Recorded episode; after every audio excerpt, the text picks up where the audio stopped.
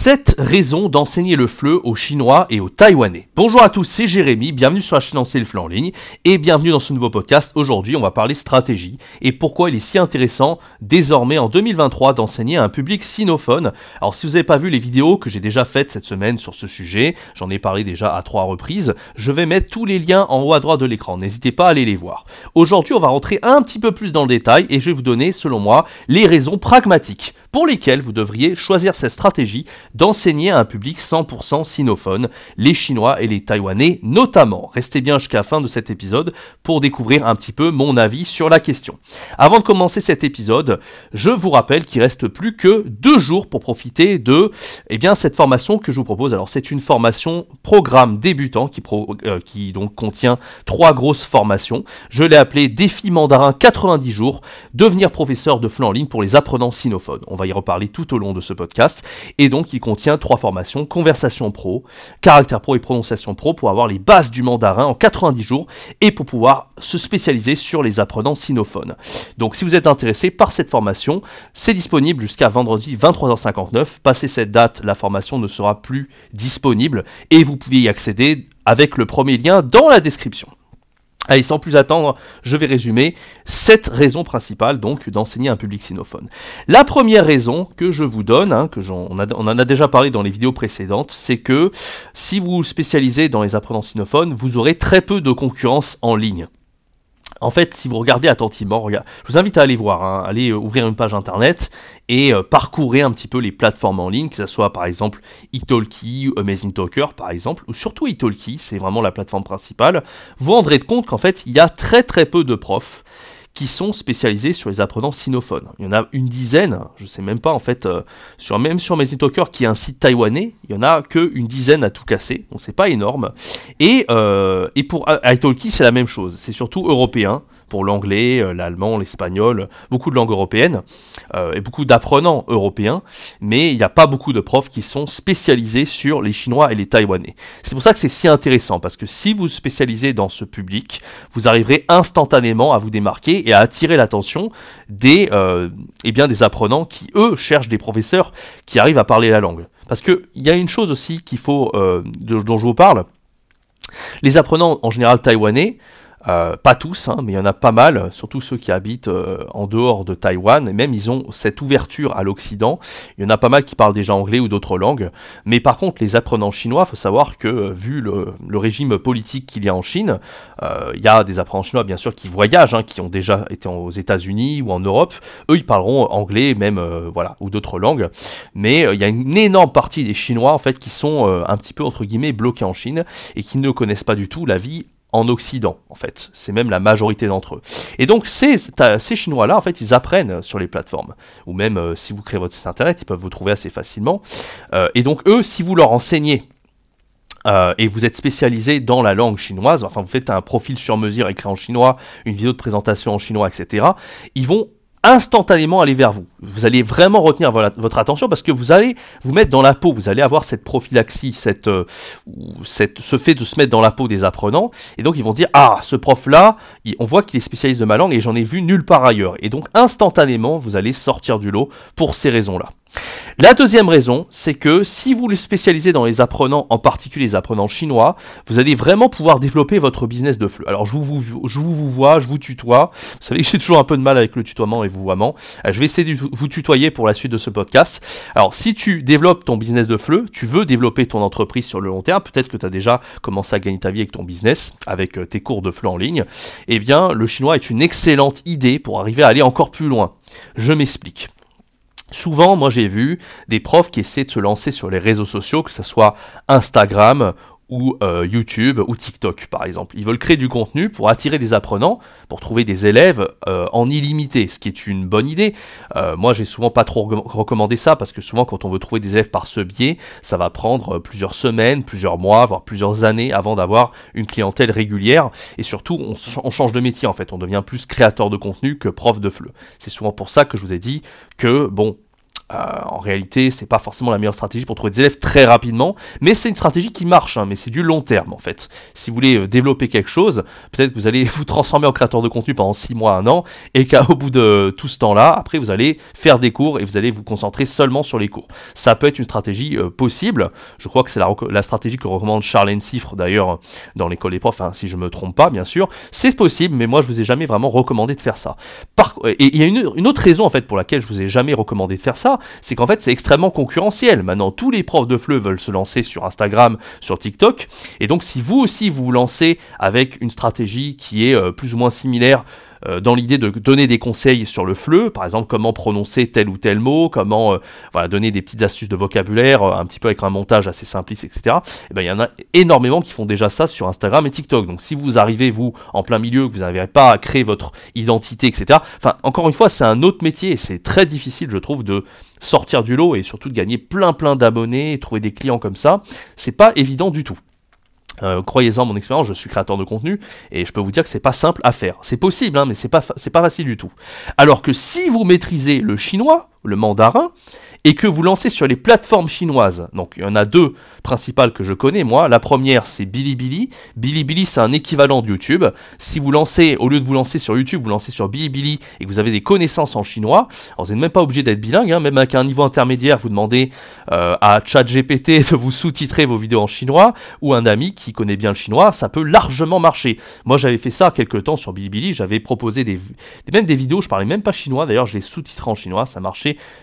merveilleusement bien. Alors c'est quelque chose que vous pouvez faire si vous parlez chinois, c'est encore mieux, hein. même avec un niveau intermédiaire, vous pouvez arriver à créer de l'empathie. Faut pas croire que vous avez besoin d'un niveau chinois pour créer de l'empathie avec les élèves. Euh, je peux vous donner des tonnes d'exemples sur YouTube de gens qui ont un niveau B1, B2 dans la langue française réussi, qui ont réussi à créer une très grosse communauté. Euh, par exemple, une qui me vient en tête, c'est une fille qui s'appelle Julie Japon, je ne sais pas si vous la connaissez, elle a atteint les 100 000 abonnés, ce qui est absolument énorme, et quand on l'entend parler en français, elle n'a pas un niveau C2, hein, elle a peut-être un niveau B2, un truc comme ça, et pourtant elle a créé tellement, tellement, tellement de gens, euh, il y a tellement de gens qui ont commencé à suivre sa chaîne, un petit peu parce que, voilà, il l'a trouvé euh, mignonne, sympa, euh, elle a réussi à, à fédérer une communauté, donc tout ça, pour vous dire qu'en fait, vous n'êtes pas obligé du tout d'avoir un niveau bilingue en chinois et qu'un niveau intermédiaire suffit euh, largement. Si vous avez les bases du chinois, vous pouvez vraiment faire de très très grosses choses, euh, sur Internet. Et d'ailleurs, moi, je, compte, voilà, je me suis remis un peu au chinois dernièrement, euh, je compte peut-être faire ça et vous montrer un petit peu les résultats d'ici quelques mois. Parce que moi, j'ai commencé à, suivre cette stratégie parce que je la trouve extrêmement intéressante. Alors, on a YouTube qui est Bilibili, hein, B-I je crois que c'est 2L-I, B-I, 2L-I, qui est le YouTube chinois, mais il y a aussi, si vous, vous aimez plutôt TikTok ou Instagram, il y a l'équivalent chinois qui s'appelle Xiaohongshu. Xiaohongshu, ça veut dire donc euh, le livre, le petit livre rouge, si je dis pas de bêtises, et donc c'est l'équivalent Instagram de, euh, eh bien, en chinois. Donc vous pouvez faire très bien des vidéos en chinois sur ces plateformes et vous allez instantanément exploser, exploser. Il y a tellement peu d'Européens en fait qui font ce genre de contenu sur ces plateformes que vous allez vraiment, vraiment vous démarquer. Voilà, donc ça c'était une stratégie un peu plus long terme. Donc j'ai donné déjà deux raisons. On va donner les raisons un peu plus évidentes maintenant. On a, on va faire, on, a fait du. Voilà, la deuxième raison était un peu moins évidente. Maintenant, on va faire les trois 4, 5, 6, 7 autres raisons, vous allez voir, qui sont euh, assez euh, évidentes, mais ça, ça vaut le coup de le souligner. La troisième raison pour laquelle vous devrez vous spécialiser dans les élèves chinois et taïwanais, c'est que eh bien, euh, bon, ça, paraît, ça peut paraître évident, mais c'est quand même important de le souligner, il y a énormément de locuteurs natifs du chinois.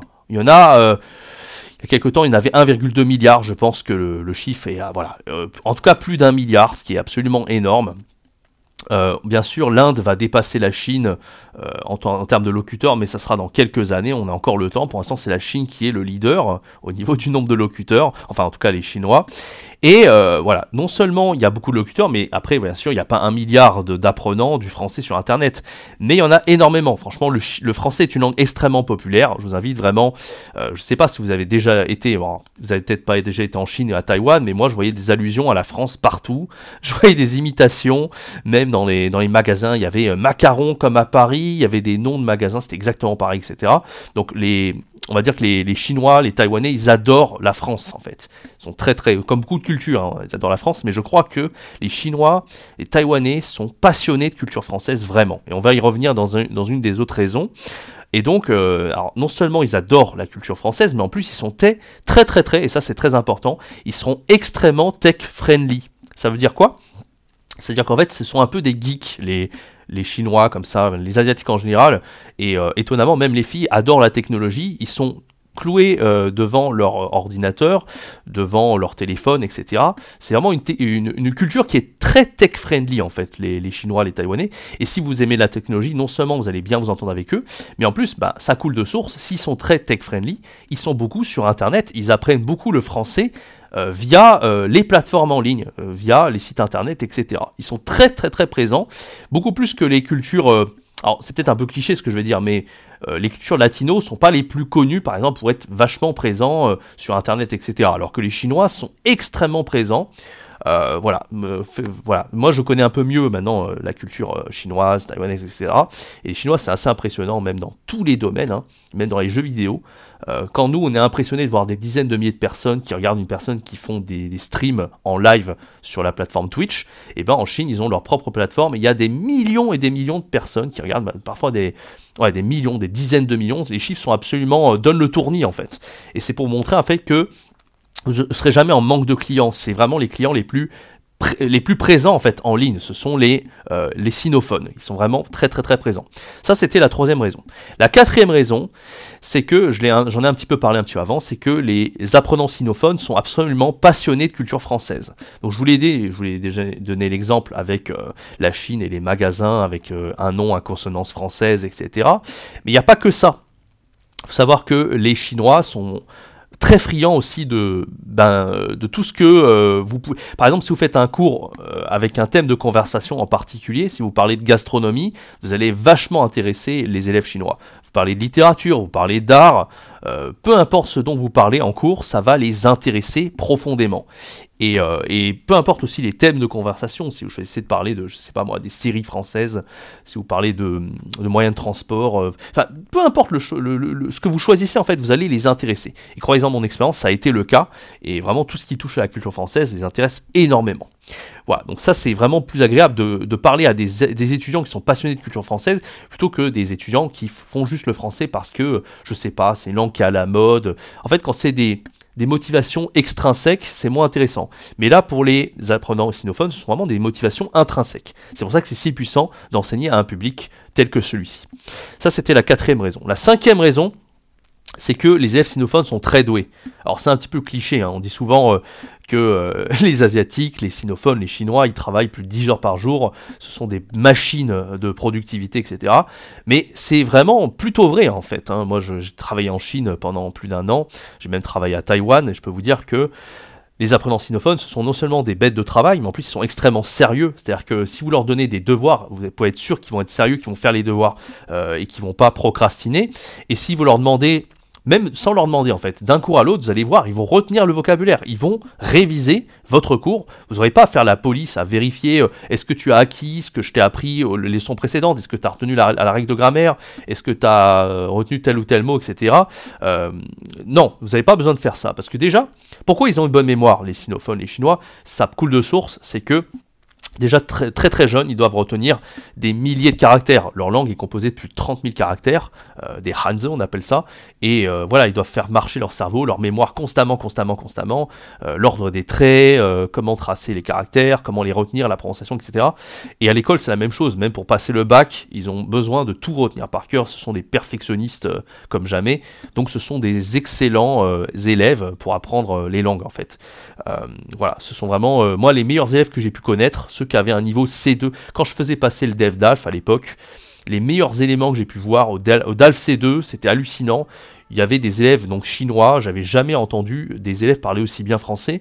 C'était que des mots incroyables. Enfin, ils avaient une, grammaire parfaite, ils avaient euh, des, ils faisaient jamais de fautes et leurs mots qu'ils utilisaient, on a l'impression que c'était des mots euh, hyper littéraires que beaucoup de Français ne connaissent pas. En fait, ils avaient un meilleur niveau que les Français eux-mêmes. En fait, ils étaient meilleurs que les natifs. Donc, euh, c'est vraiment des élèves chinois que j'ai, voilà, des élèves sinophones que j'ai pu voir qui avaient un excellent niveau comme ça. Et c'est en partie dû à leur, à leur culture en fait et à leur force de travail. Donc, ce sont des apprenants extrêmement intéressant et je vous conseille vraiment d'enseigner à ce type d'apprenant. Vous allez voir à quel point vous allez vous régaler. Ça, c'était donc la cinquième raison, la, mémoire, la force de travail des, apprenants chinois, qui fait que c'est extrêmement agréable de leur enseigner.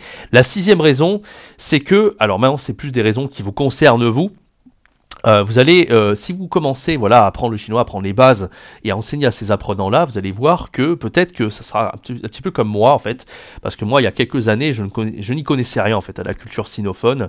Euh, je suis arrivé en Chine en 2019, je suis resté un an, je suis revenu et en fait je n'ai jamais pu me détacher de cette culture. Je trouve que c'est une culture qui est vraiment passionnante au niveau de l'histoire, au niveau de la littérature, au niveau des traditions et même au niveau voilà au niveau culturel, c'est vraiment incroyable. Euh, moi, je suis, euh, je crois que c'est la, gastronomie la plus, la plus délicieuse qui soit, la, la, gastronomie chinoise, avec la gastronomie française. Pour moi, c'est peut-être les deux meilleurs au monde. Euh, d'ailleurs, c'est les plus, ça fait partie des plus réputés. donc, au niveau vraiment, au niveau de la bouffe, vous allez peut-être devenir accro un peu comme moi, la, la bouffe chinoise sinophone, enfin asiatique en général, mais surtout celle chinoise. voilà. Et au niveau de la langue, c'est passionnant. Vous allez voir, cette langue chinoise, c'est, une des langues les plus passionnantes à étudier. Moi, je me lasse pas de cette, langue, je trouve qu'elle est, elle est vraiment hyper intéressante à étudier. Et pourtant, moi, j'adore les langues. Je me suis, euh, j'ai fait des challenges. Avant, j'avais une ancienne chaîne YouTube. J'ai appris plein de langues, mais je peux vous dire que la langue chinoise, c'est la plus intéressante et de très loin. Donc voilà, vous risquez forcément de devenir peut-être passionné de cette culture à force de côtoyer des apprenants sinophones et euh, en plus si vous apprenez la langue, vous allez être en plein dedans. La septième raison, et c'est, on va, terminer sur cette raison-là, c'est que évidemment apprendre le chinois, ben c'est l'avenir. Vraiment, je vais pas vous faire un dessin. Euh, bientôt, on, dit qu'en 2050, la Chine deviendra la première puissance économique mondiale devant les États-Unis. On a encore un petit peu de temps, mais c'est vraiment l'avenir. Ça va passer devant les États-Unis. Hein. Peut-être que les entreprises chinoises en bourse vont être euh, encore plus, euh, vont peser encore plus lourd que toutes les entreprises qu'on a connues jusqu'à présent américaines, qui sont des mastodontes. Eh bien, ce sont les entreprises chinoises qui vont devenir des mastodontes, qui sont déjà des mastodontes d'ailleurs. Donc, si vous parlez chinois, vous aurez un avantage concurrentiel génial sur le marché du travail.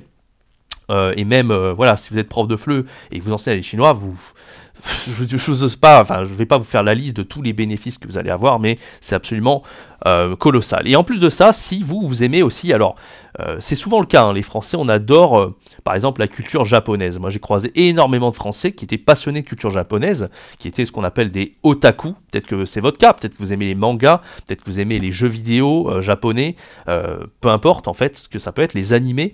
ça sera beaucoup plus facile pour vous d'apprendre le japonais aussi si vous maîtrisez le chinois. Alors, ça peut paraître être bête, bizarre de se dire je vais apprendre le chinois pour ensuite apprendre euh, le japonais ou euh, une autre langue, par exemple le coréen, etc. Mais c'est assez intelligent en fait. Je pense c'est plus intelligent de commencer par le chinois et ensuite faire le japonais et le coréen que faire l'inverse.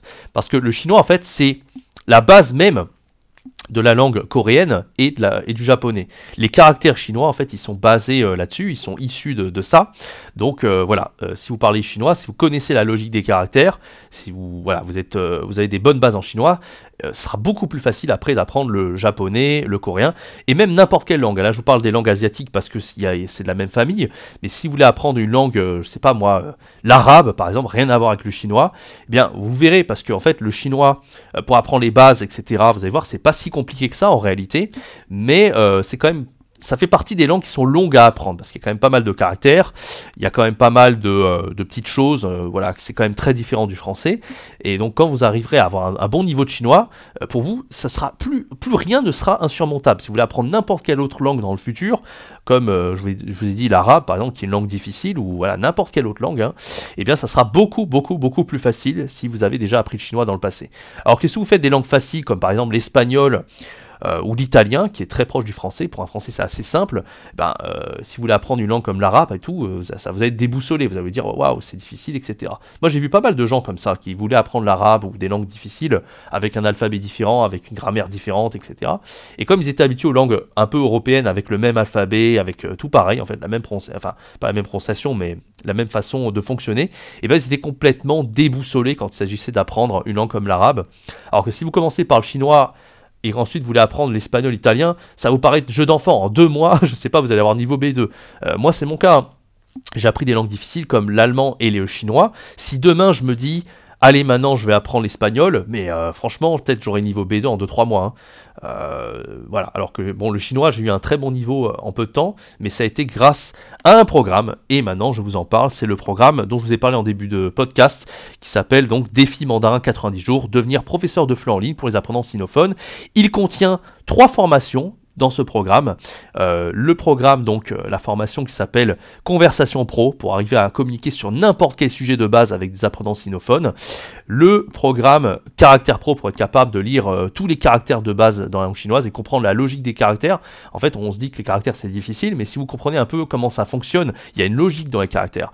Et donc, si vous arrivez à suite de cette formation à comprendre, vous allez comprendre n'importe quel autre type de caractère et vous n'allez pas avoir le tournis devant des milliers de caractères chinois grâce à cette formation. Et la dernière, c'est prononciation pro pour être capable de prononcer le chinois parce que c'est une langue à tonalité. Donc si vous ne prononcez un peu euh, comme ça en français, vous n'allez pas vous faire comprendre. Mais vous allez voir que c'est extrêmement logique et en fait amusant et facile euh, grâce à cette formation. Donc ça fait trois formations pour ce programme débutant et c'est disponible jusqu'à ce vendredi 23h59. Je ne suis pas le formateur de cette formation, mais c'est un ami qui s'appelle Alex et j'ai suivi son programme il y a maintenant quelques années et c'est grâce à ce programme que j'ai pu atteindre un niveau de chinois absolument euh, remarquable en seulement trois mois. Et je vous invite à faire la même chose si vous voulez vous spécialiser euh, dans les élèves sinophones. Et si ce podcast vous a convaincu, je vous invite à faire ça dès maintenant. C'est le premier lien dans la description.